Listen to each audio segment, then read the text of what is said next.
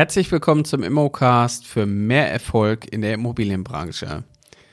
Mein Name ist Carsten Frick, ich bin Unternehmer und auch Coach in der Immobilienbranche. Ich begleite andere Menschen dabei, in die Immobilienbranche einzusteigen, aber auch bestehende Immobilienmakler unterstütze ich dabei, noch mehr aus ihrem bestehenden Geschäft rauszuholen. Mein heutiges Thema ist Zeit, Blende und ISO.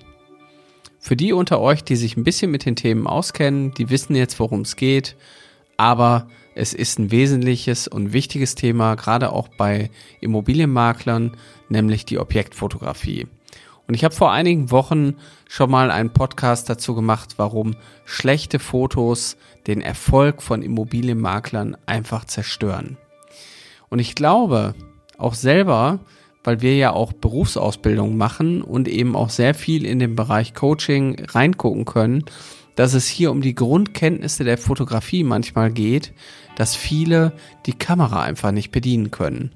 Und das wird einem natürlich zum Verhängnis. Gerade in dem Moment, wenn es darum geht, gute Bilder für, von einer Immobilie zu produzieren, dann sollte der Anspruch doch da sein, das Beste daraus zu holen, die Immobilie in einem Glanz abzulichten, dass sie am Ende des Tages sogar nicht mehr wiederzuerkennen ist. Also ich sage bei uns intern immer, wir sind in der Lage, Immobilien schöner zu fotografieren, als sie wirklich sind, weil gerade auch durch die Fotografie und durch die Nachbearbeitung ohne Photoshop, sondern allein nur durch die, ähm, die Tiefenschärfe und auch durch die Möglichkeiten des Dynamikumfangs schaffen wir natürlich eine Bildkomposition, die die Wahrheit doch sehr stark übertreffen kann. Und das könnt ihr auch. Und hier gehört erstmal als eine Basis mit dazu das Verständnis von Zeit, Blende und ISO. So, was bedeutet das? Zeit ist relativ einfach zu erklären. Das ist die Zeit so lange, wie Licht auf den Sensor von eurer Kamera fällt. Das bedeutet, ähm, die Zeit entscheidet manchmal auch darüber, wie lange man überhaupt Zeit hat, eine Immobilie zu oder ein, den Sensor zu öffnen. Dazu später. Die Blende ist letztendlich die Öffnung bei euch in dem Objektiv. Dort ist meistens so eine Vignette, die kann man öffnen oder schließen. Meistens macht die Kamera das auch selber und die Kamera entscheidet sogar in vielen Fällen sogar selber, wie viel Licht sie haben möchte.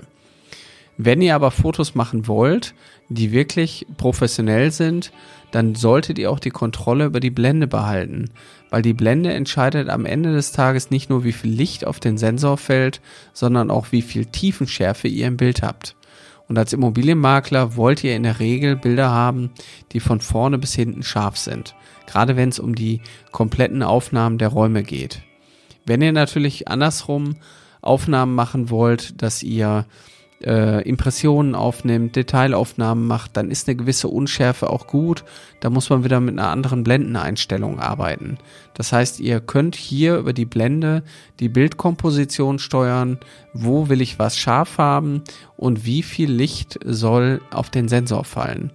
Die Blende ist natürlich wieder abhängig von der Zeit, weil am Ende des Tages, wenn ich die Blende öffne und viel Licht reinfällt, brauche ich weniger Zeit. Wenn ich die Blende aber ganz zumache, dann habe ich den Vorteil, dass ich ein extrem scharfes Bild bekomme, brauche aber mehr Zeit. Und jetzt kommt noch die dritte Komponente dazu, das ist ISO. ISO ist so aus dem aus der Fotografie von früher noch das Thema Empfindlichkeit der Filme. Früher gab es Filme ISO 100, 200, ISO 400. Das waren so die typischen Filmrollen, die man von damals kennt. Was bedeutet das? Hier ist es so, Damals waren die Filmrollen ja noch mit Chemie versehen und die Chemie hat dann unterschiedlich schnell reagiert. Das heißt ISO 400, da hat der Film einfach schneller auf die, ähm, auf die Lichteinstrahlung reagiert. Heute ist das ein anderes Thema. Heute gehen sogar die ISO-Werte auf 6400 hoch, also extrem hoch. Und in der digitalen Fotografie reden wir eigentlich von der Empfindlichkeit des Bildsensors und die wird damit gesteuert, dass der Bildsensor eben mehr Spannung bekommt oder weniger Spannung bekommt. Umso mehr Spannung er bekommt, umso empfindlicher wird er. Das hat aber auch den Nachteil, dass gerade in der Empfindlichkeit dann am Ende ein Bildrauschen entsteht und das kann natürlich auch ein Bild irgendwann körnig machen und ungenau machen. So, und jetzt kommen wir so zu dem ganzen Fazit. Ihr wollt eigentlich als Immobilienmakler gute Bilder machen. Ihr wollt scharfe Bilder machen. Und ihr habt eigentlich auch alle Zeit der Welt. Weil, wenn ihr nämlich jetzt noch die vierte Komponente dazu bringt und jedes Foto mit einem Stativ macht, was professionell einen festen Stand hat und ihr vielleicht auch noch zusätzlich einen Auslöser verwendet, der ein Fernauslöser, so dass ihr die Kamera nicht berührt, dann kann Punkt eins kein Foto verwackeln und ihr habt alle Zeit der Welt. Das heißt, die Komponente Zeit fällt von diesen drei Komponenten erstmal weg. Weil die Zeit ist nur relevant, wenn ihr bewegte Objekte oder auch Menschen oder auch Tiere, Autos, Sportfotografie, dann wenn ihr keine Zeit habt, wenn ihr den Moment festhalten müsst. Aber dadurch, dass sich nichts bei euch vor der Linse bewegt, habt ihr alle Zeit der Welt. Dann wollt ihr als zweite Komponente, wollt ihr darüber entscheiden, will ich jetzt alles scharf haben oder nur bedingt äh, gewisse Dinge scharf gestellt haben. Gerade wenn ihr alles scharf haben wollt, dann nimmt man in der Regel eine Blende 16. Das heißt, ihr könnt optimal über die Schärfe jetzt hier auch ähm, euch einstellen. Und weiterhin habt ihr gar nicht die Notwendigkeit zu sagen, ich brauche einen gewissen ISO-Wert. Ihr könntet sogar als Immobilienmakler immer sagen, ich stelle die Kamera immer auf Standard ISO 100, damit kann ich gut arbeiten, weil ihr habt ja alle Zeit der Welt. Ihr könnt alles mit dem, mit dem Glas der Zeit wieder ausgleichen.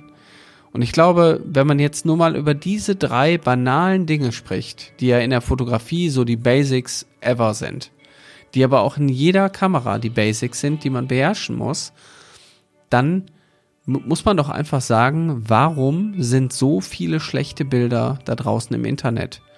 Wenn man sich heute mal die Immobilienportale anguckt, dann kann ich manchmal wirklich nur die Hände über den Kopf zusammenschlagen und denke mir, Mensch, warum beschäftigt ihr euch nicht damit und macht, macht einfach, stellt euren Anspruch so hoch, dass ihr gute Bilder macht weil die Fotos entscheiden am Ende über den Erfolg eines Immobilienmaklers in zwei Richtungen. Punkt eins: Der Erfolg wird entschieden in der Vermarktung. Das heißt, Menschen, die tolle Bilder sehen und auch noch tolle Texte sehen, die werden eher auf euer Exposé anspringen und werden eure Immobilie, die ihr vertreiben wollt, eher kaufen. Eigentümer, die ihre Immobilie in einem ganz anderen Licht sehen und sehen, wie viel Mühe ihr euch gibt und wie professionell ihr seid, die werden eure Dienstleistungen auch anerkennen und werden euch weiterempfehlen. Das heißt, auch hier steht hinter jedem Eigentümer noch ein zweiter Auftrag, nämlich die Weiterempfehlung. Und somit ist das ja eine Win-Win-Win-Situation. Das heißt, ihr könnt nur gewinnen in alle Richtungen. Und das ist für euch da draußen einfach ein Riesenvorteil. Deshalb sehe ich natürlich auch ähm, das Thema gerade bei den Menschen, die wir begleiten, immer so in den Grundlagen. Das heißt, wenn man als Immobilienmakler erfolgreich werden möchte, muss man natürlich mehr können als nur fotografieren. Aber die Fotografie ist ein Baustein, den zumindest einer bei euch im Team auch gut beherrschen muss. Und wenn es am Anfang nicht wirklich gar keiner kann, dann hole ich mir jemanden dazu, der für mich die Fotos macht.